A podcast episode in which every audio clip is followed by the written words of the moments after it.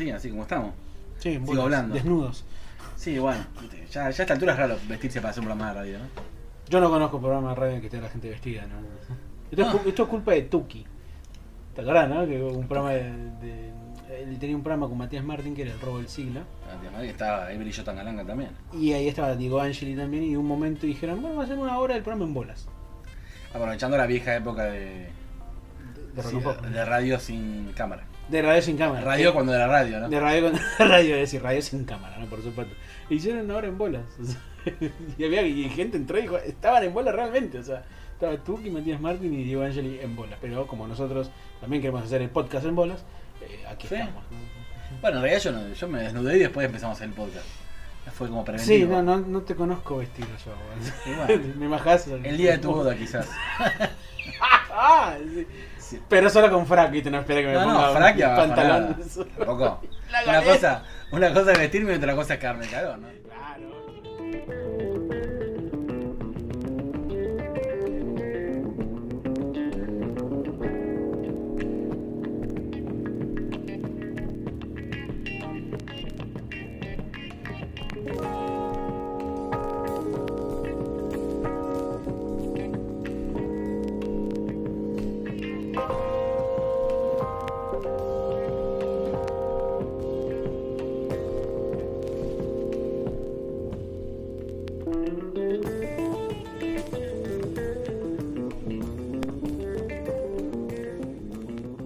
Bueno, Julián, eh, ¿Qué? estuve, estuve drogándome con unos amigos el otro día y pensé, ¿Qué estuviste qué? ¿eh? ¿Estuviste qué? No me acuerdo. Eh, pensando, ¿qué Ah. traerá Julián para el próximo programa? Y Y- hay cosas, sí, Sí. Hay, hay, hay muchos eventos en la historia que creo que... Dicen que te interrumpo tocar. mucho, perdón. Que puede Porque, ser, bueno, trato de interrumpirte, dale. que creo que hay momentos en la historia de la música que a vos te pueden interesar por el evento secundario, digamos, Sí. que puede llegar a- digamos, a ocurrir, digamos. Mi abogado me dijo que no, que diga que no, que no me interesa nada de ni chicos ni chicas de secundaria. Te va a interesar. Yo creo que- legal. pero creo que una de las cosas más, por lo menos más interesantes, digamos, todo lo que es la historia de la, mm, digamos, la humanidad pre-internet, es decir, toda la existencia de la humanidad en los últimos 25 años, básicamente. ¿Vivo? Sí. Es la inchequeabilidad de muchísimas noticias, ¿no? Y que muchas veces se daban por ciertas. En la vida cotidiana, aunque nunca se te pasó por pensar si eso ocurrió o no. Murió Phil Collins. Murió Phil Collins. Pues sí, bueno, pero eso surgió como una broma. Pero no, yo me refiero a una en particular, que es el pedo de María Muchastegui, por ejemplo. Que alimentó Ginsburg. Lo no, eh, Portal. ¿Portal fue al final? Raúl Portal, sí, sí. Lo inventó Raúl Portal. Pero nunca no hubo nadie, hubo alguien que haya dicho, no, yo vi el programa en donde María Muchastegui... Yo vi un programa donde analizaban eso y entrevistaron gente y lo chequearon para mostrar que, como que era mentira, pero para mostrar de dónde salió el rumor. En realidad no era sobre el pedo, sino el origen del mito y cómo también le destruyeron la carrera de ella. Era un informe más piola, ¿no? A ver, vamos a ver si Ah. matamos el pedo, sino qué pasó realmente que, y sobre todo quién la difamó. Exacto. María Muchastegui, para quienes nos están escuchando, eh, no solamente en España, sino aquellos que tengan 20 años, básicamente. Sí, sí, sí, bueno. Hay gente que nos escucha en Indonesia. Exactamente, eh, es- era una, Por error. una chica que, sí, no sé qué. Eh, Era una chica que practicaba, digamos. Señora, sí, treinta y largo, sí, tenía cuarenta. treinta y pico, sí. Que era una chica que hacía gimnasia por televisión, digamos. Precursora, ¿no? Acá de eso. Una de las precursoras. Y se cree siempre, alguna vez se creyó, que ella, mientras estaba haciendo los ejercicios, largó un flato Sí. en pleno programa. Cosa que nunca ocurrió. Nunca ocurrió porque además se ve que nadie que está con ella hace ningún ademán raro ni no se ve nada raro. de- porque eso. Y el dato clave, que de- derriba un poco la teoría, es el hecho de que era grabado el programa. Claro. Cualquier eventualidad de ese tipo se hubiera sido. Pero decían, no, bueno, pero ella se lleva mal con los que trabajaban con ella, entonces por ahí la quisieron perjudicar. Se buscaron las conjeturas. y- no. Obvio, obvio. Si hubiera pasado eso, lo hubieran editado. Eh, El terraplanismo. Claro, es como, no, pero quizás lo dejaron. No, si hubiera pasado, lo hubieran editado. Exacto. No, no pasó. Exactamente. Pero era una tele los noven- muy noventas. Es No, no, no, buscar 80. gente. Bueno, pero a principios de los 90 fue. Eh, O fin de los 80. Sí, sí, el mito además se fue tomando forma después. Una tele muy de la burla hacia el otro. Exactamente. Entonces es muy característico eso de nos burlamos de otro y siempre el chiste es a expensa de Lo que después explotó Tinelli, ¿no? Exactamente, sí. Otro caso típico de situación, aparte de la que vos comentaste, esa de, de- de- de la muerte de Phil Collins, que al día siguiente ya se supo que era una noticia, y que tiene que ver más o menos con el tema de la música, pero no precisamente con la banda de la que queremos hablar hoy, es eh, una que hubo en 1992, también como la muerte de Phil Collins, pero no precisamente con él, sino que es la histórica, supuesta, quema de la bandera argentina en un recital de eh, Guns N' Roses en la accidentadísima gira sudamericana de Guns Hace N' poco Roses. escuché, lo dijo a veces ¿no? Que lo tiró. Eh, yo creo que fue Crónica en realidad quien lo tiró, o puede ser que haya sido Chiche Hace poco escuché algo de Chiche Helblum, me parece eso. Eh, o sea, sí, Y escuché que fue tan fue tal la bola que se armó que cuando que ellos eran eh, cero dar notas, muy rebeldes, ¿no? Tuvieron que dar una conferencia de prensa cuando llegaron porque se armó una bola tan grande que sintieron la necesidad de explicar que era todo mentira. exactamente. Porque había crecido tanto que tuvieron que salir de su de su, de- de su fase de medio anti anti periodismo y no sé qué, tuvieron que dar una conferencia y decir, che, miren, esto es mentira, ¿eh". Claro, sí, porque sí. era demasiado muy grande la bola. Esa, gi- e- eso es una linda cosa como para poder hablar en otro momento. La gira sudamericana de Guns N' Roses en noviembre y diciembre del 92 es increíble. En todos los recitales pasó algo. En Venezuela, en Colombia, en Argentina, en Chile y en Brasil siempre pasó algo y eso lo podemos hablar en otro momento. Pero eso, de todo lo que se contó y que fue verdad, justamente lo que más repercusión tomó acá en Argentina era mentira, que era la quema de una bandera de nuestro país en un recital en Chile. Pasó de todo en ese recital de Chile. O sea, le tiraron botellazos a la banda, porque empezó dos horas a tarde el recital. Pero no hubo una quema de bandera. No hubo absolutamente nada de eso. De hecho, te diría que a partir de esa cuestión, hasta el mismo presidente Menem se Sí, iba a decir, forajidos. "Esta es una banda de forajidos, decía. Una, cualquier cosa increíble. Eh, va- vale la pena comentar. Confirmamos la versión de que en La Nación salió esto, ¿eh? El Ana Chiche Hellum decía, Axel Rose suele usar calzas con el dibujo de la bandera norteamericana y en un recital quemó una bandera argentina para demostrar que no pensaba venir a este país que le parecía siniestro. A lo cual, de la gira, boludo. además, ¿qué le, qué le importaba Axel Rose argentina como para tomarse el laburo de decir voy a quemar una bandera argentina? No, no, Y después venir. Y después Carlos Menem dijo son más forajidos, lógico hubiera sido prohibirlos, pero este mundo, en este mundo hubiera servido para que nos criticaran y nos trataran de autoritarios. La gira, esa gira de, de Guns N' Roses trae de todo. Hay desde, no sé, desde una chica que se mató hasta la doblajista que terminó participando en Seinfeld. O sea, hay de todo. no, no, olvidemos que, está bien, no se puede relacionar directamente todo esto con el suicidio. No. Pero no ol- olvidemos que la pelota que se armó alrededor de los Guns y toda la bola que armaron, el quilombo, solamente influyó en que el padre no quisiera dejar ir a la hija al hospital. Exactamente, 15 Y eso pasó lo que pasó. Está bien, la piba se mató porque tenía problemas, lo que vos quieras, pero gracias a- al quilombo que hicieron, eh, fue parte de que empujó a la tragedia esa. Exactamente. Porque exactamente. no, no tendría que haber tenido un conflicto la hija con el padre por ese tema. De eso vamos a hablar en otro momento de nuestro podcast sobre esa gira y sobre ese recital en particular de Guns N' Roses aquí en Argentina en el 92. Pero no es precisamente de ello a quien vamos a hablar, sino más bien de otra banda a la cual se le recayó una de las mentiras más grandes. Otros de- forajidos. Otros, otros forajidos y otros títulos también. Eh, De la cual aún, aún hoy se sigue diciendo que es una cuestión incierta, que estamos hablando de Kiss. Sí. Y sobre eso cae, sobre ellos cae una de las mentiras más famosas, no solo la de que eran unos pervertidos que hacían actos de violencia y satanismo en sus recitales, sino la de que, la de que pisaban pollitos, o sea. Bueno. Y, eh, eh, Yo no puedo creer lo que se comió este padre. bueno, pero pará. eh, ¿Sabías que hubo un caso que salió? Derivado de estos chistes, hubo una que salió que fue que salió mal. Viste que se hablaba que Kiss pisaba pollitos Sí, y que Ozzy Osbourne no sé qué hacía cosas satánicas. sí, sí. Una vez, si querés esto lo, lo podemos checar para otro programa, No, creo que Ozzy Osbourne le tiraron un murciélago y él pensó que era un muñeco y agarró y se le, le arrancó la cabeza con la boca. Le dieron, le dieron 40 inyecciones después por eso. Dijo, se quería matar. Nunca en mi vida me mandé una cagada tan grande. Tuvo, le dieron 40 inyecciones por haber mordido un, murciélago. Claro. Y así empezó el coronavirus, ¿no? Sí, como la culpa de Ozzy, ¿no? Por supuesto. Pero yo no recuerdo dónde salió el mito de esa gente que de, lo que decían de, de, pis, de Kiss pisando pollitos. Pero no me, no me sorprende para nada que haya sido crónica que lo haya inventado. Sí, Porque fue uno de los medios que más Ese metió- chauvinismo bobo, Sí, mal. tan de crónica. Sí, Uno de, los, uno de los medios que más metió cizaña, digamos, con el tema de los recitales. Y ese mito de los pollitos tiene que ver con lo que fue la fallidísima organización de los tres recitales que Kiss iba a dar en la cancha de Boque, Los días, eh, ca- los días 19, 20 y 21 de agosto de 1983. Ya había otras oportunidades de querer traer a Kiss. En aquel momento, en el año 81, después de lo que había sido los recitales de Kiss, perdón, de Queen, y para enero del 82 también, pero la guita para organizar ese evento no aparecía y Kiss no se metía en el país. Pero para 1983 las cosas habían cambiado.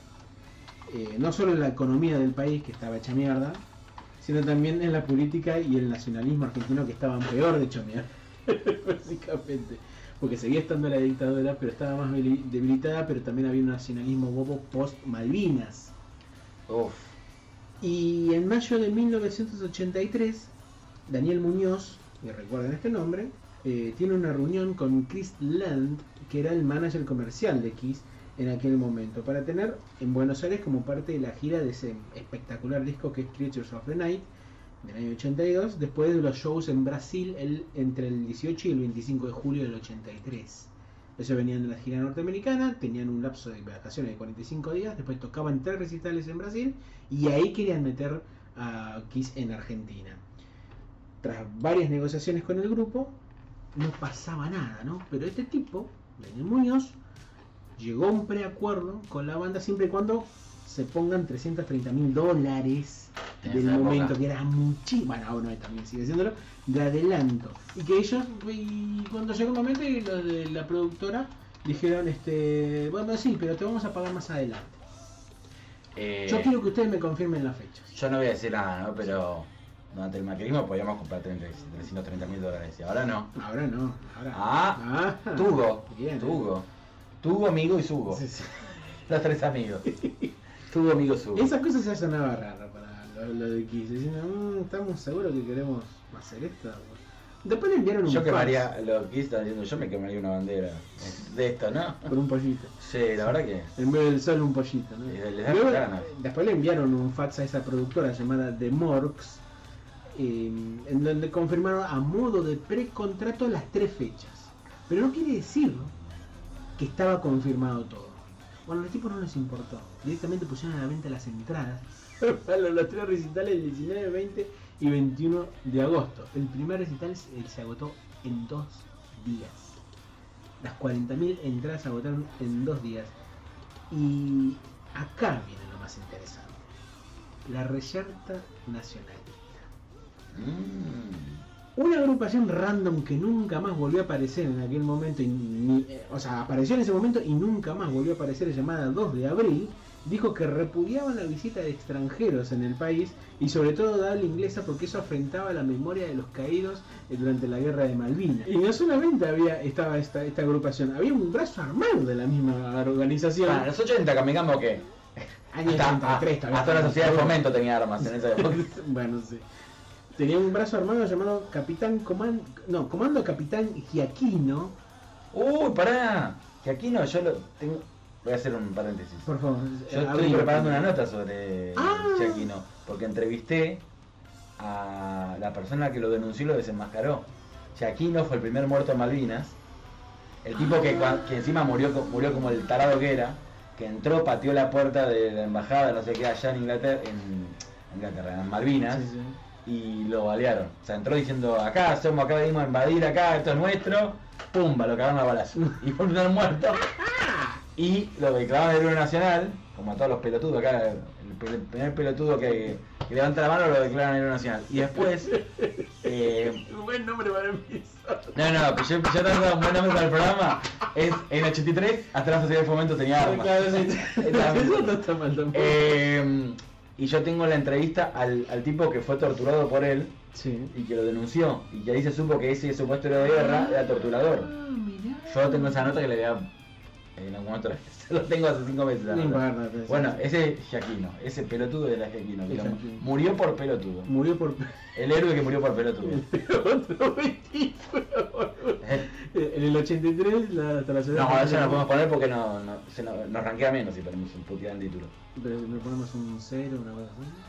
No sé, viste, Spotify nos saca, nos, nos quita lo mejor que tenemos. Sí, no. Que es la Saca la plata, viejo. Poder decir pelotudo con ganas. Ese brazo armado, llamado Comando Capitán Giaquino, directamente dijo que no iban a dejar que ese grupo de, de- y, cie- y cierro, no, cierra el paréntesis que vos habías abierto y abro comillas, dice, ese grupo de drogadictos degenerados y homosexuales vayan a tocar, el, el- a hacer el recital en la cancha de Boca y que iban a llenar, iban a volar la bombonera con los 40.000 traidores a la patria por haber apoyado un grupo norteamericano. Voy a decir una cosa.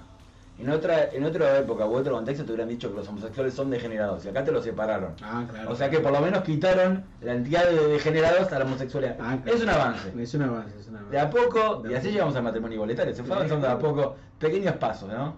Pasito a pasito. La derecha argentina fue evolucionando. Y entre otras cosas habían dicho que no iban a aceptar la llegada de ningún grupo que no haga un aporte a la cultura de Argentina. ¿Cómo carajo va a venir un grupo de Eslovaquia a poner a hacer algún aporte a la cultura argentina? No sabemos, ¿no? Tuvo que hacerse una conferencia de prensa con la misma productora, algunos excombatientes de Malvinas, el secretario de Boque y músicos de Riff, que iba a ser la banda soporte. ¿Sabes lo que hubiera sido ese recital? Riff y Kiss. Mismo, Que la traidores hubieran sido de rifa. Hubiese estado genial. Encima los que fueron a dar la conferencia fueron Michelle Peronel y su hermano, eh, ah, creo que se llama Daniel, que era el tecladista de Riff en aquel momento. Y ellos eran fanáticos de Kiss, habían visto la banda varias veces y tuvieron que decir, miren muchachos, no pisan pollitos. Básicamente eso, no pisan pollitos. Bueno, bueno, más allá de esta conferencia de prensa, dos semanas antes de ese primer recital, el 5 de agosto de 1983, dos días antes de que nazca, eh, llega un fax de Kiss a la distribuidora Polygram, que era la que tenía editaba los discos de Kiss acá en Argentina, en donde decía, aquí tengo el fax en mis Lo manos. estoy viendo en este momento. Se ve la cara de Nicolás Repeto Exacto, y dice. Dice, debido a problemas técnicos, se cancelan los shows de Kiss planeados para el 19, 20 y 21 de agosto en Buenos Aires ¿Por en el estadio pollitos? de Boca Juniors. La empresa de Morx y el club han sido advertidos de esto. Kiss indica que se devuelva inmediatamente todo el dinero que se recaudó a cada persona que haya comprado una entrada para los shows. Gene, Paul, Vinnie Vincent, que era el guitarrista, y Eric Carr, el baterista, lamentan mucho no poder tocar para los numerosos fans de Argentina como estaba planeado. Pocos días después, de este tipo, Daniel Muñoz, dio una conferencia de prensa en donde decía que no, no, no, esperen, esperen. En septiembre vamos, va- van a hacerse los shows. Bueno, nunca se hicieron Vienen para show. despedir a los. No, no, sí, más o menos. Nunca pasó eso, el tipo se fugó con toda la guita. Y por eso mucha Y gente... los Simpson después lo parodiaron. Más o menos, sí. Mucha gente guardó la entrada pensando que realmente iba a hacerse ese recital. Pero en agosto dijeron que iban a devolver la mitad de la plata, nada más, y después el resto para otro mes. Pero los pocos fanáticos que han venido a cambiar la entrada, perdón, la plata de la entrada, no, este, no, no recibieron el resto del dinero, lamentablemente. Daniel Muñoz había fugado con toda la plata que le había choreado a los fanáticos argentinos y muchos este, fanáticos tiraron a la basura su entrada. Pero algunos la guardaron, varios la guardaron como recuerdo hasta el año 1994, que es cuando viene por primera vez Kiss acá a la Argentina. ¿Entrada no vale? Eh, claro, tocan en River encima. Claro, y tocan. y- Vos, ve- vos verás que la- los organizadores del monstruo, no, los recitales de, de Kiss en Obras, dijeron: Vamos a hacer un descuento del 15% a aquellas personas que lleven la entrada del año 83. 15 igual, no te la jugaron mucho. No importa, pero, pero pudieron, al fin y al cabo pudieron tener un acceso, aunque sea a- con esa entrada. Hoy por hoy, conseguir una un- como, como ejemplo de coleccionismo de esa, de esa ese recital frustrado, hay vale su dinero. Tengo entendido una entrada de ese, de ese recital. Sí, como ahora valer más que haber ido. Y una fecha ni te cuento lo que debe valer, ¿no? También. Pero esa fue la primera llegada de Kiss a la Argentina, que fue en la cancha de River en realidad para el Monster of Rock y después hicieron cuatro obras, además de estar presentándose en el programa Ritmo de la Noche de Marcelo Tinelli. Una Y ahora de las vamos a más escuchar. raras. Ahora vamos a escuchar algo, ¿no? Eh, vamos a escuchar, sí, yo no sé qué puedo poner de Kiss, pero hay tantas cosas de Kiss, pero me parece que voy a poner algo de Kiss ahí en vivo, aquí en Argentina, durante esos shows del año 1994. Y sobre todo, darles un abrazo a todos aquellos ilusos que han comprado una entrada para un recital que nunca se hizo.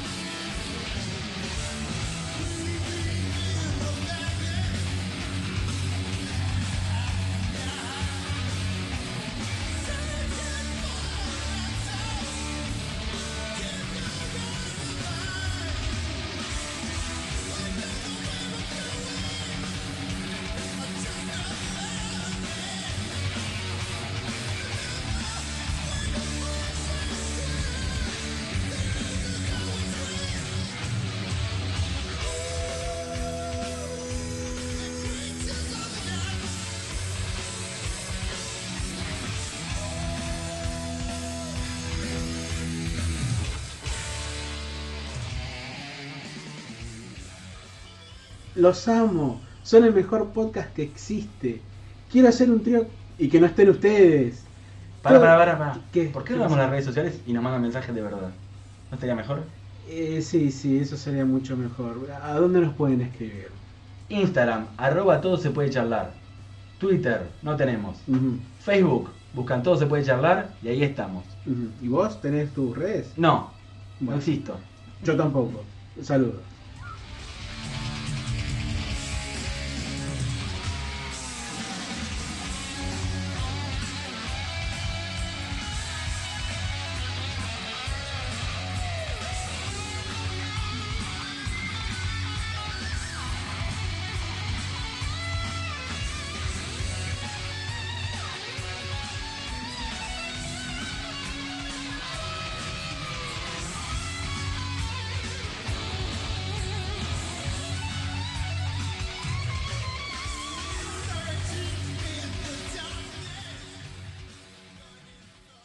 Maxi Rivera es podcaster y artista.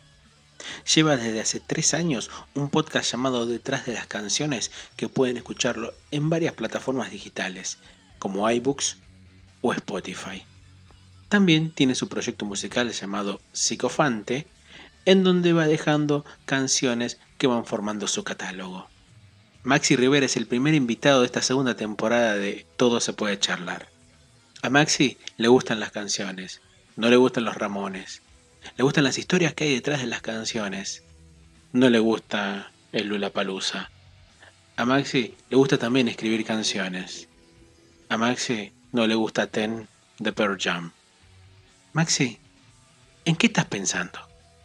Sí, estaba pensando en, en Your Song de Elton John, por ejemplo, ¿no? Por favor. Cuando, cuando- ¿Cómo, cómo? No, todavía no hablamos de Elton en el programa, así que podría por ahí andar. No, bueno, yo hice en la primera temporada de- del podcast mío un especial sobre la canción Your Song, que es un gran clásico de Elton John. Y estuvo bueno cómo de repente llegás a, a quién le escribieron ese tema, porque la, la primero que pensás es que se lo escribieron a un, no sé, a una novia, a un novio.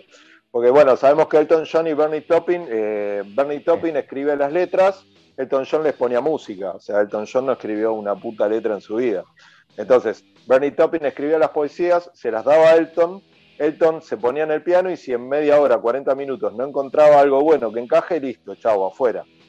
Eh, no sé si vieron la película, eh, la biopic de Elton John, este, Rocketman. Bueno, cuando está la parte de Your Song, que, o sea, bueno, Bernie Taupin escribe la letra, se la da, Elton se sienta al piano y le sale la música así como así. El tema es que cuando le preguntaban a Bernie Taupin, bueno, a quién se la había escrito, él dice, bueno, no, es algo romántico, adolescente, la escribí cuando tenía 17 años esa letra, o sea, no, no, bueno, es algo así muy naif, y dice, bueno, ahora ya tengo, viste, ya de más grande escribo sobre otras cosas, no algo tan naif, pero se convirtió en un clásico. Y indagando por internet, eh, me encuentro con un periodista que tiene un blog que se llama Julián Ruiz, un periodista español, y bueno, varias veces, eh, las veces que fue Elton John a España, eh, que iba, fue mucho más seguido que acá, obviamente, que los que vino a Sudamérica. En un momento dice, bueno, que se juntó varias veces, pudo entrevistarlo a Elton John, a, a tal punto de ya generar un lazo. Y mm, en un momento eh, dice, bueno, hablábamos del Real Madrid, de fútbol, y en un momento le digo, bueno, ok, dale, contame la verdad de Your Song. ¿A quién se la escribieron? claro, ¿viste? Y vos sabés que lo que le cuenta Elton John es que estaban desayunando con Bernie Taupin, porque el tema es así, eh, Elton John cuando decide dedicarse a la música junto a Bernie Taupin, se lo lleva a vivir a la casa de la madre.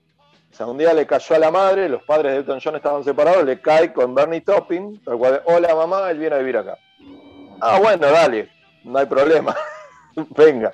Y entonces estaban desayunando, a la mañana desayunaban, eh, Bernie Taupin escribía algunas letras, se la pasaba a Elton, Elton se sentaba al piano y iban escribiendo las canciones. Y esta canción se la escriben, eh, Bernie Taupin la escribe como una broma a la señora que limpiaba la casa, que no era muy agraciada físicamente. Entonces lo que hacen es, como una broma, dice, che, mira, no es tan linda esta señora, eh, le escribe, viste, si tuviera dinero compraría una casa para que viviéramos juntos. Toda una canción de amor inmensa que se la escribe como una joda para la señora que limpia, ¿entendés?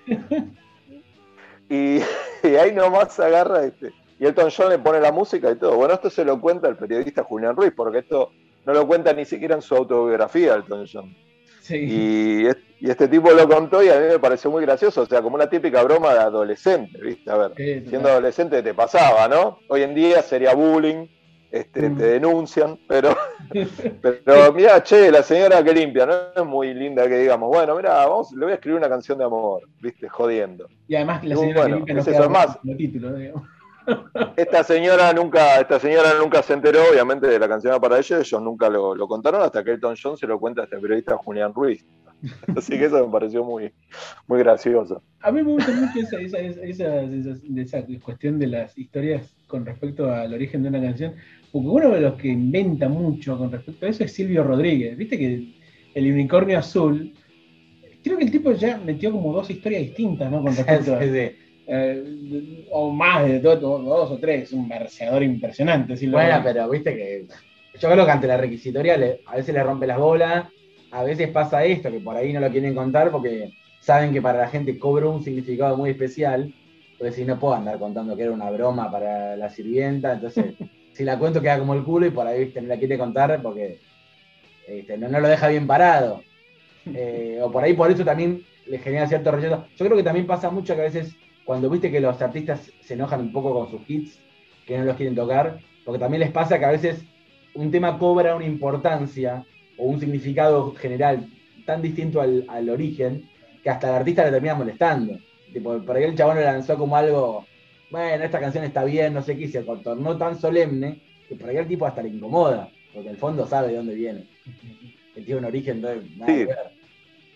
Lo que pasa es que muchas veces no hay grandes historias atrás de la composición de un tema, ¿viste? Sí. Eh, a mí me pasó, me pasa a veces que me escriben al Instagram, che, fíjate, hace un programa con la historia de este tema, de este, unos hits de aquellos. Y No, digo, bueno, a ver, me pongo, No me cosas, pongo a investigar. y listo. No, claro, te pones a investigar y decís, che, bueno, a ver, ¿y qué es? Eh, y no sé si puedo armar un programa con esto.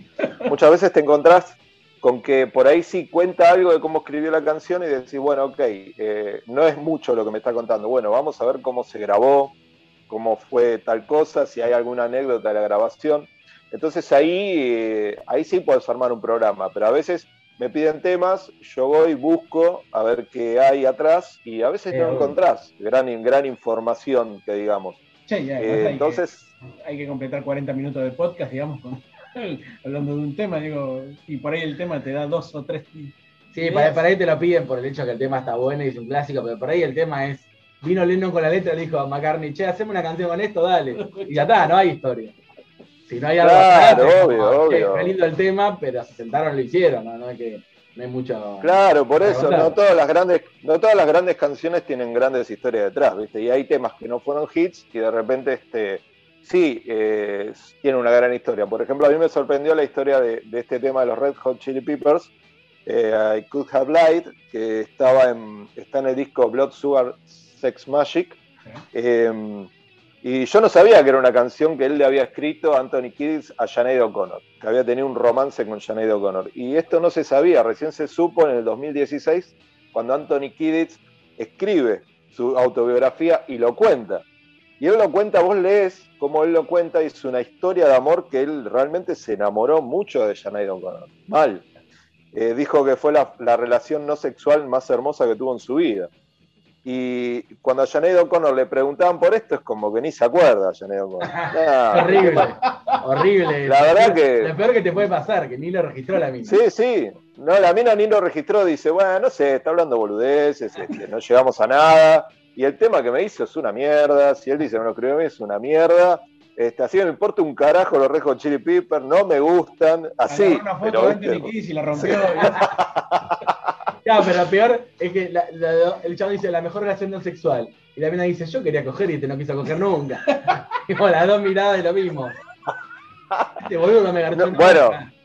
Claro, viste, pero, pero como lo cuenta Anthony Kiedis, está muy bueno porque decís, che, chabón, se re- a tal punto que cuando escribe la canción fue una noche lluviosa y el tipo agarra y pone All Along the Watchtower de Jimi Hendrix en, viste, en repeat continuo. Y él escribe el tema, eh, escribe la letra mientras va escuchando ese tema de Jimi Hendrix. Después se encuentra con, con Fruciante, eh, hacen el tema y el tipo lo graba en un cassette y mientras llovía a las 5 de la mañana se lo fue a dejar en el buzón de la casa el cassette con el tema. O sea, es como que. ¿Por qué? Porque Janeiro O'Connor, él venía en una relación medio embalado, de repente ella le deja un mensaje, le dice, mira, yo mañana me voy a, no sé, eh, San Francisco, ella estaba con, con su hijo en ese momento, este, así que bueno, listo, no me llames más ni nada, cortemos acá. Y, listo, así, de una. Y bueno, el chabón se sintió re mal, le escribe el tema, y a las 5 de la mañana, debajo de la lluvia, va y se le deja el cassette en el buzón. Y después cuando se encuentra con ella en una entrega de premios, medio que ni cruzaron miradas, ella ya estaba con Daniel Day-Lewis y con el actor, y medio que nunca supo si ella realmente había agarrado ese cassette y había escuchado el tema que él había escrito. Eh, es una re historia esa, y, y no estamos hablando de un hit, ¿no? Qué mina de mierda, ¿no? Claro, pero viste, es como que, a, a ver, eh, vamos a, a extrapolarlo a nuestra realidad. A todos nos pasó. Sí, alguna vez. Obvio, sí. sí. Te reembalás, te la recrees, de repente la mina pisó el freno y te la das contra la pared. Cobra No importancia porque es algo contado por el tipo hoy, 25 o 30 años después, que te marca que le significó algo, está contada de primera mano, y no la supo nadie hasta ahora, no es que era un rumor que había dado vueltas y que nunca se confirmó, el tipo vino y lo confirmó. Sacó una de la galera que no se la, no se la sabía nadie casi. Claro, viste, y vos decís, che, pero a ver, se enamoró mal. Y él te lo dice, me recontra enamoré de Janet O'Connor. Sí, me imagino la, y bueno, cuando le preguntan a Sanidad de Connor, ¿a quién dice? es que fue así, es que fue así, onda. ¿Quién es? Pobre. Ah, el flaco este, sí, Ah, qué sé yo. Que no se ponía. Y es más fácil explicarlo así, ¿no? Este que no se ponía remera nunca. El que toca con el coso ese que le falta la diente.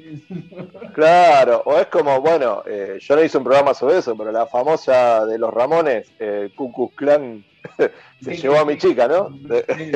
Eh, que yo la verdad no lo sabía hasta que ves el documental y, y surge esta historia de que, claro, le, le cagó la mina, este, porque se me mezcla, está Joy y Johnny Ramones, ¿no? Ahí Sí, está. entre ellos, ¿no? Que habíamos hablado de esto en, en un capítulo. Sí, sí, o De sea, que se dejaron de hablar o no sé 15 años estuvieron sin hablar. qué. Porque. Sí, cuando, cuando vos ves el documental ese de los Ramones, decís, che, a la mierda, no se hablaban en la camioneta, o sea, no se hablaban.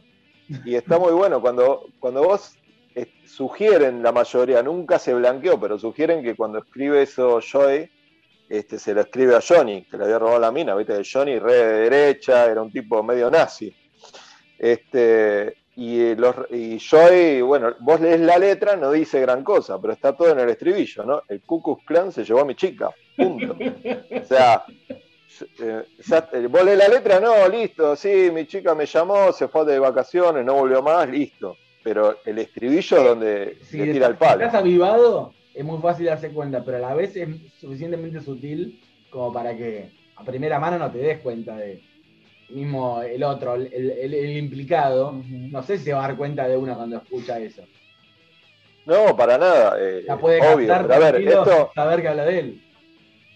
claro, pero después, viste, están cuando van los testimonios, bueno, ok, sí, eh, la mina se fue con Johnny, pero mientras vivía, decía, hasta el día de hoy siguen casados, siguen juntos. Ah, sí. Es como que fue, fue un flechazo que puede pasar en una relación. ¿entendés? Che, en teoría, los hombres tenemos un código. La mujer de mi amigo tiene bigotes. O sea, no, no, se, no se mira. Pero a veces cuando surge algo así, eh, tan irresistible, es que, bueno, no se aguantaron y lo hicieron igual, incluso poniendo en peligro la, la banda. No se aguanta Pero los Ramones-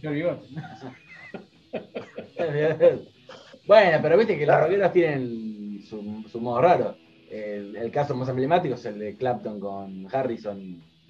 Estaba pensando en eso. Pero lo más lindo No, que después terminó siendo Clapton- castigo de casamiento. No fue el testigo Claro. de. Claro, claro, fue testigo. Pero- de hecho, pero este, el momento le dolió. Clapton. Claro que le dolió, pero meditaba a George Harrison para no cagarlo a trompadas directamente. O sea, así como meditaba para, meditaba para no cagarlo a trompadas a McCartney, como se puede ver en Get Back, también este, iba con la meditación y no sé, era también un pensamiento hippie de esa época, el amor libre, ¿viste? Sí, obvio. de la libertad de, de eso, ante todo. Pero lo más lindo es que está bien, si vamos a hablarlo en términos este, de barrio, Clapton le caga la mina a George Harrison, pero no termina quedándose con esa mina. Después de unos años se divorcia. separan. Sí, sí. O sea, al pedo rompiste esa pareja. Bueno, pero tenían ganas, viste, le iban para adelante. Johnny, Ra- Johnny Ramones se quedó con esa mina hasta su muerte. Punto. O sea, está bien, eh, te la cagué todo, pero realmente era un amor verdadero porque permanecieron juntos hasta, hasta el final. Ahora, eh, Clapton le cagaste la mina a Harrison y después este, de varios años te terminás divorciando. o sea. ¿Y qué pasó? Dale, Después loco. hizo antivacunas el viejo de mierda. así Claro, o sea, si me vas a cagar la mina, quédate hasta el día de tu muerte. No seas hijo de puta. Sí, no, pero yo, yo escuché también que narración tortuosa, todas las dos. Con Harrison tuvo narración tortuosa, con Clapton también. Pero bueno, hay gente que es medio tóxica, que no le gustaba. Pero esta chica, Patty Boyle, también, este, la hermana de Patty Boyle, este, estaba, cas- estaba casada con el baterista de Fleetwood Mac, Claro. con Mick Fleetwood. Con Mick Fleetwood, sí. Otra gran historia tenés ahí, eh, la grabación del álbum Rumors de Fleetwood Mac, donde estaban todos en- con problemas de pareja. Grabaron Pero, o sea, la hermana de, la, la hermana de Patty Boyle estaba casada con Mick Fleetwood y lo terminó cagando a Mick Fleetwood también, o sea, lo guampeó. O sea, o sea, ya era de hermanas. Entonces se separaron porque ella no me acuerdo quién estaba, pero lo guampeó también. O sea, ya las hermanas No, Boyle ni eran complicadas. Igual en ese, en ese ámbito, ¿cuánta, la mayor fidelidad duró cuánto? ¿Tres meses? En el, No, en el Mick, rock. eh, Stevie Nicks y. ¿Cómo era la cantante? Pero, pero eso porque era- Eh, como 10 años. Sí, bueno. Ah, pero ¿quién te dice que no sé, que ninguno engañó a nadie? Ah, eso. Ahí. No lo ¿Cómo, sabemos. ¿Quién te garantiza que ninguno engañó a nadie ahí? Una cosa es No, parejas que obvio, obvio, obvio. pero en esos ámbitos. Me parece que hasta ellos mismos, aunque les molesten las infidelidades, entre comillas, todos saben la, lógica que se maneja en esos ámbitos que son muy endogámicos. Todos saben que Seamos buenos entre nosotros. una gira que no vas, un día que no, no acompañaste y siempre alguno se la manda. Es como que está en el ambiente. Eh, Puede ser. eh, hay casos de parejas que duran. Hay, hay algunos músicos que se quedaron con su mujer. Bono, Bono, por ejemplo, sigue con la misma, sí, con su misma A mujer. ver, ya que a nosotros nos gusta decir, joder, con lo de, eh, de- le engañó con tal o cagó, pero parece que son como más laxos en esos ámbitos. Son ámbitos más Podría promiscuos, ser. más promiscuos y más laxos. Obviamente las broncas están igual y todo, pero sabemos que no es lo mismo que lo que pasa en una oficina. En las relaciones. Claro. Ahí es como que la noche y el rock y todo siempre tuvo una, una fama bien ganada de La noche no ya está, tam- estamos acá, no sé, no nos ve nadie. medio que, medio que dale que va. Está bien, igual los Bueno. 70 hacer otra cosa, no también.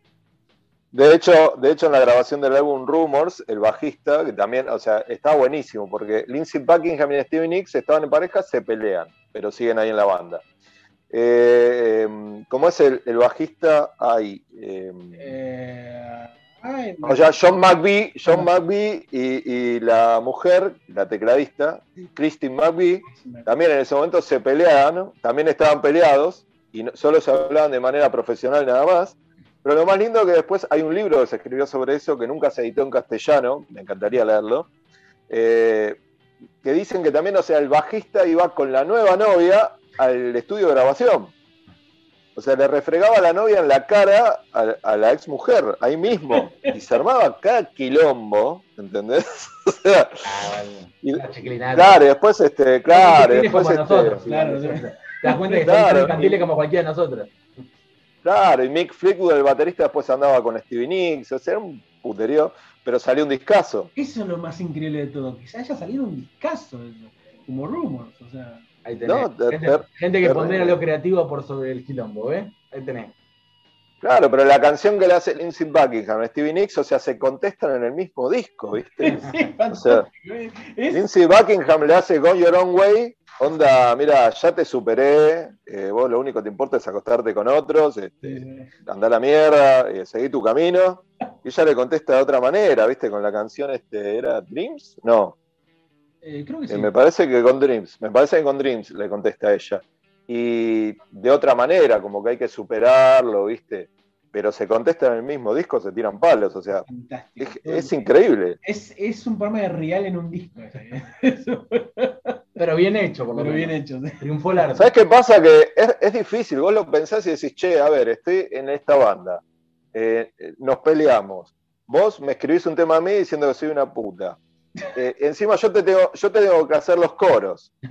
Hacemos la gira y yo te canto, claro, te, te canto los coros del tema. O sea, eh, loco, bueno, llega un momento para mí, hay contratos firmados, vivimos de esto, hay guita. Y Ojo, si igual hay algunos que- con contratos firmados se han mandado a la mierda y se han separado. Sí, pero acá siguieron y es como, es raro también. Eso nomás Es lo raro. e hicieron Porque- más discos. Porque podrían, hay algunos que se pelean y se va toda la mierda. Maxi, muchísimas gracias por eh, este tiempo que nos dedicaste para contar estas historias de estas canciones que tienen corazones rotos detrás. Y una señora que limpia también, ¿no? Pero, pero este, te agradecemos muchísimo el tiempo que tuviste con nosotros durante este primer episodio de la segunda temporada aquí de Todo se puede charlar. Eh, bueno, muchísimas gracias este, por dejarme tener el privilegio de ser, estar en el primer episodio de la segunda temporada de este podcast. Casi ni Eh, la pasé muy bien, me- me- la pasé muy bien, la verdad, este, no, me divertí muchísimo. Está genial el podcast y bueno, les agradezco mucho que me hayan invitado.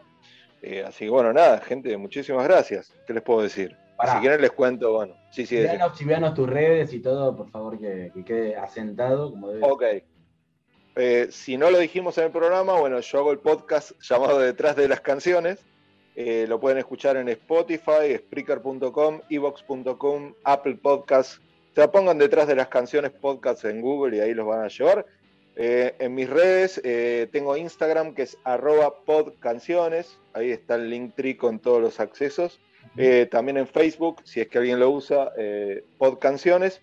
Este, así que bueno, ahí me pueden seguir este, para que bueno, para ver, este, conversar también y dejarme sus impresiones acerca de los episodios, ¿no? Y además también tenés un proyecto musical. Así es, señor. eh, me pueden encontrar también en Spotify eh, o en donde sea como Psicofante. Este es mi proyecto solista, así que estoy por sacar un nuevo single esta noche mientras grabamos esto, llamado Y la lluvia, junto a la banda Harley, de una banda de hard rock de, de la ciudad de Merlo. Este, me pueden seguir en Instagram como arroba psicofante.oficial eh, y también en Facebook como psicofante.oficial. Así que bueno, los invito también este, a escuchar eh, la música que hago y a defenestrarla como nosotros defenestramos también a muchos discos.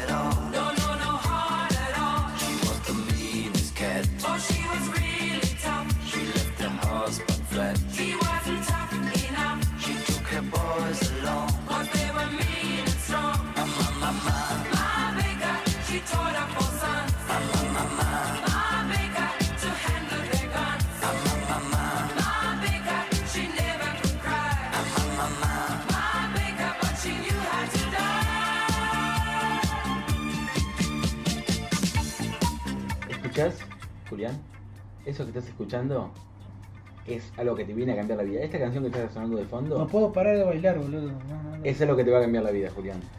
Cambiame la vida entonces. Y te voy a decir un nombre primero que nada.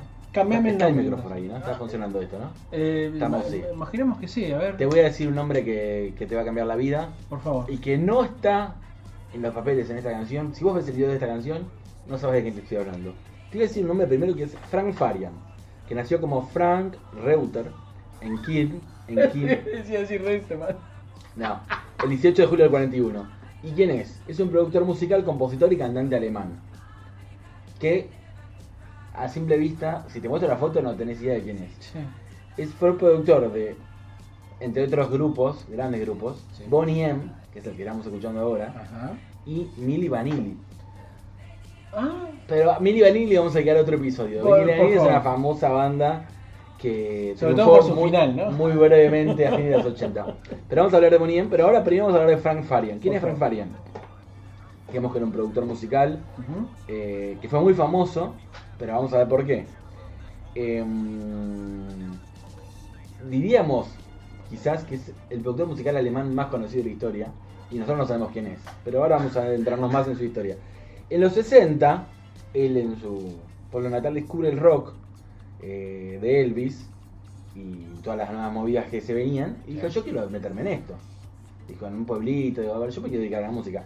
Y hace una banda que se llama The Shadows, la- Las Sombras. Sí. Y esto parece, parece como hasta premonitorio, porque después vamos a ver lo que termina haciendo.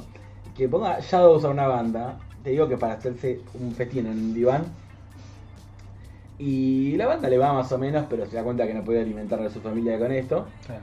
Eh, eh, el nombre real es Schatten, las sombras, Claro, o sea, sí, sí, en alemán. Eh, la- el, largan un primer single que se llama Shooting Ghost, que larga mil copias, no les va muy bien. Él insiste un poquito más, actúa, tenía un, ya estaba casado, tenía un hijo, ve que la cosa no le daba para mucho. Y después en un momento empieza a innovar en la producción, descubre que puede pro- promocionar otros talentos Claro. y descubre a, a un chico Benny, un chico de 16 años, y a una chica cantante británica, eh, austríaca, perdón, eh, Sheila, que le hace sacar, sacar su primer single. Eh, empieza a triunfar con ella y con este Benny que larga un éxito que por ahí acá no es conocido, que se llama Amigo Charlie Brown, que es conocido, Amigo Charlie Brown en Alemania se llama, Amigo Charlie Brown, que si lo buscas en YouTube tiene muchas visitas, es un tema muy conocido en Alemania, y él fue el productor. Entonces él descubrió que como no podía ser un triunfar como rockero. Un tipo blanquito, flaco, sin una cara medio no muy llamativa. Alemán. No, no, un tipo que no, no, no, no era particularmente alguien que descollara demasiado. Si tenés cara de alemán, no, no, no triunfás en el mundo. Pero empieza a promover otras figuras. Y él incluso él mismo graba eh, un tema americano llamado Rocky, Sí. pero lo quiso hacer él porque eh, este chico Bobby, Benny, perdón, al que él promovió, Sí. era muy joven y le pareció que era una letra que no era para, para que la haga un chico tan joven. Claro, claro. Tuvo algunos, grabó también, en- había grabado unos singles que después que cortó relación con la grabadora, eh, se vendieron un poco, pero ya había cortado relación con la discográfica. Fue, fue bien, pero muchos traspiés, como que no emboscaba, no terminaba de encauzar su, su rumbo Frank Farian. Sí. Pero lo que además le pasaba a él, que además le gustaba el rock y en Alemania no estaba también eh, un circuito de rock como para que triunfara. Y él, ¿Estamos hablando de los años? 70, ya, Sí, entrado a los claro. 70. Sí. Y encima eh, descubre el rhythm and blues, la música yankee, y él quiere como meterse, y la música muy predominante de negros. Y él como que se quiere meter, le gusta, y, y como así, un blan- blancucho alemán se va a meter en esto, y como no tenía, eh, él era consciente de que él no, no, no da el physique d'Urgol como para que esto triunfara. La arresté de puerta, pibe, le dijeron. claro, pero en diciembre del 74 empieza a cambiar todo. Diciembre pasa? del 74. Eh, graba algo como solista, un material como solista, pero que el público no le iba a reconocer como Frank Farian. Graba con una voz así como ronca, un tema llamado Baby Do You Wanna Bump, que es- si lo buscas en internet tiene muchas visitas y es muy conocido, Sí. en Europa sobre todo, y lo graba con una voz así gruesa, un Como monótono, y hasta con un falsete, con los uhu, unos falsetes de él. ¿Y qué pasa? Se da cuenta que, digamos, es un tema potencialmente bueno, pero que como dijimos, él no da el physique du rol para interpretar como músico de esa movida. ¿Qué hace el 75? Busca actores que hagan playback de su canción, que representen su música. Entonces hace un casting, Él empezó. hace un casting y forma un grupo inexistente llamado Bonnie M. Mirá. Bonnie M, si lo buscan, es una banda que tiene más de 150 millones de discos vendidos en el mundo. Los videos en YouTube tienen más de 250 millones de reproducciones. En Spotify los escuchan 12 millones de personas por mes. Y por ahí de este lado del planeta no estamos enterados de quiénes son Bonnie M. Pero es una banda impulsada por las ganas de Frank Farian de hacer música. Sí, sí. A punto tal que se inventó una banda eh, que era un- eh, una manera de despuntar el vicio. Obviamente no estaba destinado a crecer como creció, ni a convertirse en el furor que era. Vos que lo escuchaste y ustedes que lo estarán escuchando y lo van a escuchar después que terminemos la sección, es una especie de híbrido, sí, rhythm and blues, pero también con toques de ABBA, muy pegadizo, muy, muy ligado a la época, porque Sí, en esa época triunfaba ABBA con, con esas melodías, esos coros, Claro, claro, claro. y mu- muy, logrado, porque muy ganchero, muy lleno de hits. Eh, y él estaba una voz masculina eh, profunda, Parece que, hecho que él animal. parece, vos lo ves a él y no decís, ¿cómo este tipo va a hacer esa voz de Ron? Claro. Y bueno, él inventó una formación visible que eran las cantantes jamaiquinas Liz Mitchell y Marcia Barrett, la ex modelo de Montserrat Maisie Williams y Bobby Farrell, el muchacho que si lo buscan en los videos de Bo- Bonnie M, es el muchacho que baila Ah, y claro. canta, ese muchacho Bobby Farrell que es hipnótico, como tipo que DJ que bailaba un montón y lo encontró eh, de exótico aspecto, Sí, sí. bailarín, gimnasta, un tipo muy, muy movedizo. Y daba, daba el rol de líder, se come el escenario. Ustedes lo ven a Bonnie M y lo ven a tipo bailando y es Sí, sí, sí. toda la presencia que hace falta. Que este muchacho no le iba a tener nunca. No, básicamente. Eh, entonces, ¿qué pasaba? Eh, no cantaba. Ustedes lo ven a este muchacho haciendo playback, porque realmente las actuaciones de Bonnie M, es- hay toda una banda, no solo las tres coristas y el cantante, hay toda una banda atrás. Y esto se grabó en el estudio con unos sesionistas, con Frank Fanian poniendo la voz, no cantando nunca en vivo, las tres coristas, que algunas de las que están en vivo cantaron en el estudio, Claro. pero el resto es una interpretación en vivo, que están todos negros, y, y da, da el physique du rol de la banda, y da como parece como que tiene un- un- una gestación real, y es una banda armada por él. No canta nadie, no toca nadie en vivo. Y son la mayoría de presentaciones que ven, Sí. si las ven, son todos playbacks. Claro, Estaban en claro. festivales y en programas de televisión, están en Topos de Pops. Bueno, estamos que es ideal, ideal para el playback, ¿no? Pero digo, llegaron a. fueron, eh, Yo me imagino. se entrevistaron ¿no? con la reina de Inglaterra, salían en la revista Time.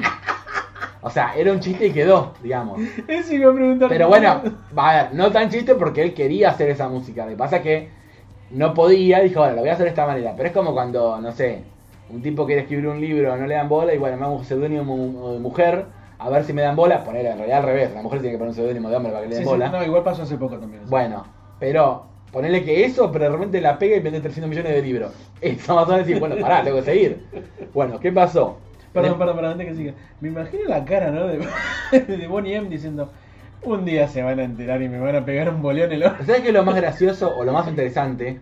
Es que si vos buscas Bonnie M, eh, ahora hay todas notas que hablan de que Bobby Farrell no cantaba, es el muchacho que canta, que se mueve y baila en vivo, y no encontré un solo comentario negativo sobre él. Vos lees lo- los videos de Bonnie M, Sí. todo el mundo diciendo genio Bobby Farrell, lo amamos. Pero hay una sola persona que diga, che, qué farsa, este tipo no cantaba. sí. Todo el mundo decía, no me importa que no cante. O sea, lo que es el magnetismo de una Claro, persona claro, claro. que generaba que no encontré una sola y los desafíos que busquen una crítica al tipo. Todo el mundo diciendo, lo amamos, Bobby Farrell para siempre, todo. Y el tipo que bailaba, interpretaba una canción. Así, a ver, ¿qué es, ¿qué es una interpretación en vivo sino una actuación? Un, Claro. Es, eh, es una performance. Bueno, era realmente una performance porque no cantaba. Sí, sí, sí, sí. Bueno, ¿qué pasó? El éxito obviamente desbordó todas las expectativas. Los primeros cuatro discos, del 76 al 79, vendieron más de 40 millones de copias. No, boludo. 15 número 1 en Alemania y 22 canciones en el top 10 británico. Decime cuántas bandas tienen 22 canciones en el top 10 británico. No sé si Queen tiene 22 canciones en el top 10 británico.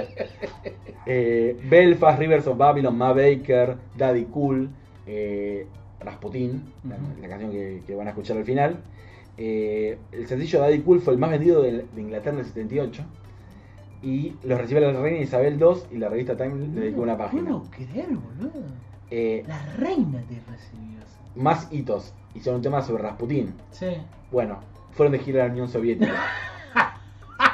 Cuenta la leyenda que los Pocas recibió, bandas eh, lo- occidentales lo los recibió el mismísimo líder eh, Brezhnev, que estaba en ese No, momento, boludo, se comió el verso, y los dejó pasar, que canten, con la condición de que no canten Rasputín.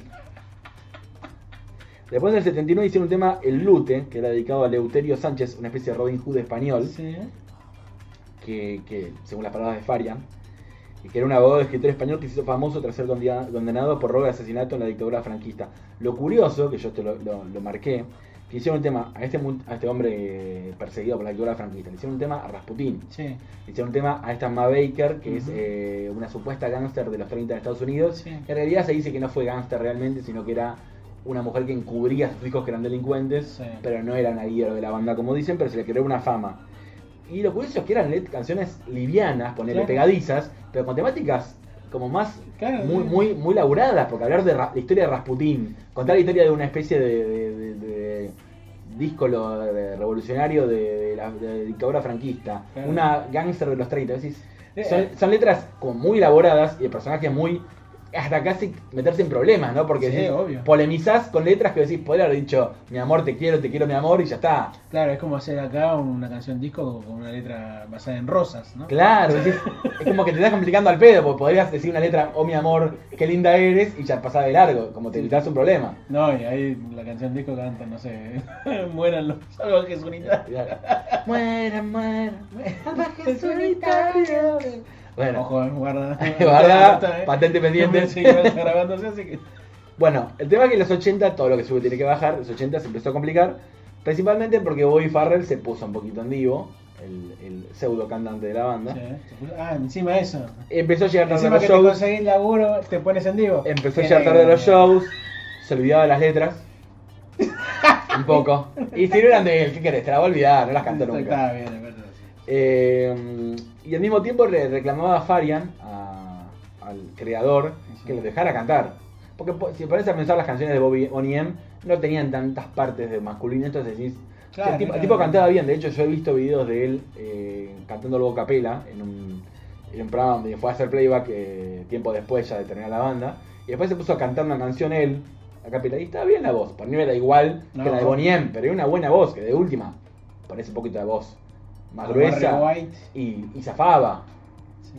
Además, con todo lo que bailaba en vivo, podía decir que estaba cansado. Claro, obvio. Pero bueno, pedía que lo dejen participar. Al final lo echan de la banda eh, Frank Farian por resultar poco confiable. Pero ¿qué pasa? ¿Qué pasa? ¿Qué dije yo del magnetismo de, De, de Bobby? de amigo Bobby, ¿qué pasó? Bueno, cuando Reggie eh, Tsiboe, sería el Tsibo, tomó su puesto en el 82, el Bobby se pone a hacer una carrera solista que le va muy mal y Bonnie M sigue la carrera. Pero ¿qué pasa? Los fans no aceptan a Reggie como reemplazo y ¿qué tiene que hacer Frank Farian? Lo trae de nuevo. Claro. Porque los fans dijeron Bobby, Bobby, Bobby. Se acabó. Te dije, la gente lo adora. Sí, volvió del exilio en Puerta de Hierro y lo fueron a buscar en Ezeiza. Pero Eh, lo querían a él. Y una locura. Es una cosa Sí. que genera el tipo. Sí, sí. Bueno, igual sigue habiendo tensiones en la banda. Es que posta, o sea, yo no conocí la historia de la banda, vos me mostrás los videos y el magnetismo que transmite el loco cuando está bailando y cuando se mueve de la manera que se mueve es impresionante a la primera vista. ¿eh? Sí, sí, sí. Eh, y es el baile, porque no Sí, hay sí, otra sí, cosa. obvio, obvio. Bueno, se pone más tensa la cosa. Eh, Frank Farian era bastante rígido con lo- lo- los manejos. Me imagino. Y, y era la banda que más facturaba en Alemania. Sin embargo, era bastante dura la cosa. Y en el 2002, Liz Más que Mitchell, Kraftwerk. Liz Mitchell le contó a la BBC que los miembros del grupo recibían un 9% de lo que generaban. ah, mirá que hijo de puta. El grupo. Claro, como los Beatles más o menos. En el 86 se separaron, digamos, por tres meses, pero terminó siendo definitivo. Frank Farian anunció el final de Bonnie M, justo coincidiendo con el décimo aniversario. Él siguió trabajando, produjo a Make Love, que terminó todo mal. Sí, mito. Ahí empezó el caos, bueno, en el Que nos dejó hace 87 poco. Hay una mague de vuelta, pero en el 89 se puso turbia la cosa, no llegaron a un acuerdo, y hubo como varias versiones de Bonnie M. Ah, mira. Separado, cada uno tenía su versión de Bonnie M. La franquicia bonita. Algo así, como los hijos de Bob Marley. Bueno, había como, en los 90 había como cinco auténticos Bonnie M girando por el mundo. Algunos eran directamente imitadores que nunca habían estado en la banda. Imagínate el nivel de ya delirio. Es como King África, ¿viste? Que King África tuvo dos King África al mismo tiempo. Pero bueno, dos de última. Pero cinco que dicen ser auténticos Bonnie M. sí, no, es increíble. Bueno, eh, Bobby Farrell consigue el derecho a a usar el nombre en Holanda por un juez y agarró tres chicas coristas y trató de seguir como impulsando la cosa. No tuvo mucho éxito, tuvo un cierto éxito moderado. Liz Mitchell logró eh, eh, que- catapultarse como la versión que, que Frank Farian validaba. Perdón, ¿se llama Mitch Mitchell? Liz Mitchell. Ah, ¿sabes por qué? No. Mitch Mitchell es el baterista de Jimmy No, Hendrix. no, Liz Mitchell. Logró que Frank Farian apoye su versión y era como sí. la versión oficial respaldada por el creador. Pero bueno, ninguna eh, subversión de Bonnie M tuvo el éxito de Bonnie M, obviamente. Sí. Bueno, eh, ¿qué pasa con Bobby Farrell? No prospera y a lo largo del tiempo termina viviendo de, en un piso de Rotterdam de, de ayuda social, digamos, no Sí, termina muy bien. Su matrimonio se deteriora, probablemente porque después de una pelea trató de prender fuego a su mujer, no, eso no contribuye nunca a un matrimonio. Mm, digamos que no, no está bien visto esa. No, no, no, viste que las relaciones no se suelen mejorar cuando querés quemar a tu pareja. Eh, en el 94 es, eh, es condenado y eh, va en cana. Después de desaparecer un tiempo, porque estaba casualmente preso, ¿no? porque se le perdió se lo- se lo- se No que se perdió el rastro, se sabía Claro. dónde estaba el rastro. Reapareció en el 2000 en Italia, intentando regrabar Pará, a ¿cuándo una- lo condenaron? 94. ¿Seis años estuvo en cana? Bueno, pero fue un intento de homicidio. Ah, claro. No la mató. Sí. Ahí está. Casi la mato, señor. Te. Bueno, el 2000 re- reaparece en Italia, con, tratando de reavivar los éxitos de, de Bonnie M. Sí. Frank Farian tiene un dejo de dignidad y dice, bueno, ya no jode más. Y dice, bueno, haz lo que quieras con los temas. Después de ya... Ya no jodas. Y después de 20 años dice, bueno, anda así, te dejo cantar las canciones, no te digo nada. Fue la granjita, eh. ¿Eh?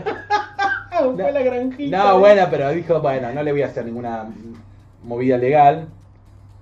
Y seguía hablando, cantando él como Bonnie, eh, Bobby Farrell de Bonnie M. Era como, viste, la... Sí, sí. No Bonnie M, era Bobby Farrell de Sí, Bonnie M. Dr. Jekyll y Mr. Hyde casi. Sí. Y ho- hoy por hoy, ¿qué pasó? Bueno, pasó el tiempo, obviamente ya quedó como, como música por ahí de fiestas o como algo recordatorio. Como fe- Como la Bizarren, ¿no? Sí, siguió presentándose, pues, nunca en escenarios grandes ni, ni volvió a hacer lo que era. Pero la herencia musical de Bonnie M se puede encontrar, como dijimos, en un montón de visitas que tienen en los videos, Claro.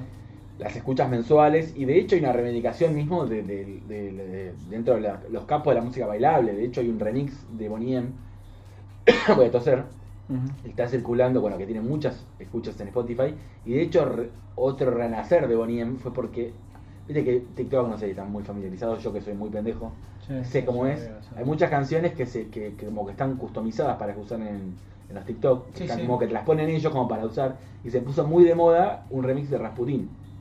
Y empezó a sonar muchísimas escuchas, entonces mucha gente dijo, "Che, ¿qué es esto?" Mirá qué loco. Y eso llevó a que tenga parra de visitas en Spotify y bueno, se reactivó un poco eh, eso que, que, que había hecho. De hecho, en 2005 eh, una estrella del house, Roger Sánchez, lo puso en un video a Bobby Farian, a Bobby Farian, a Bobby eh, Farrell. Farrell, Farian es el otro. Sí, sí, sí.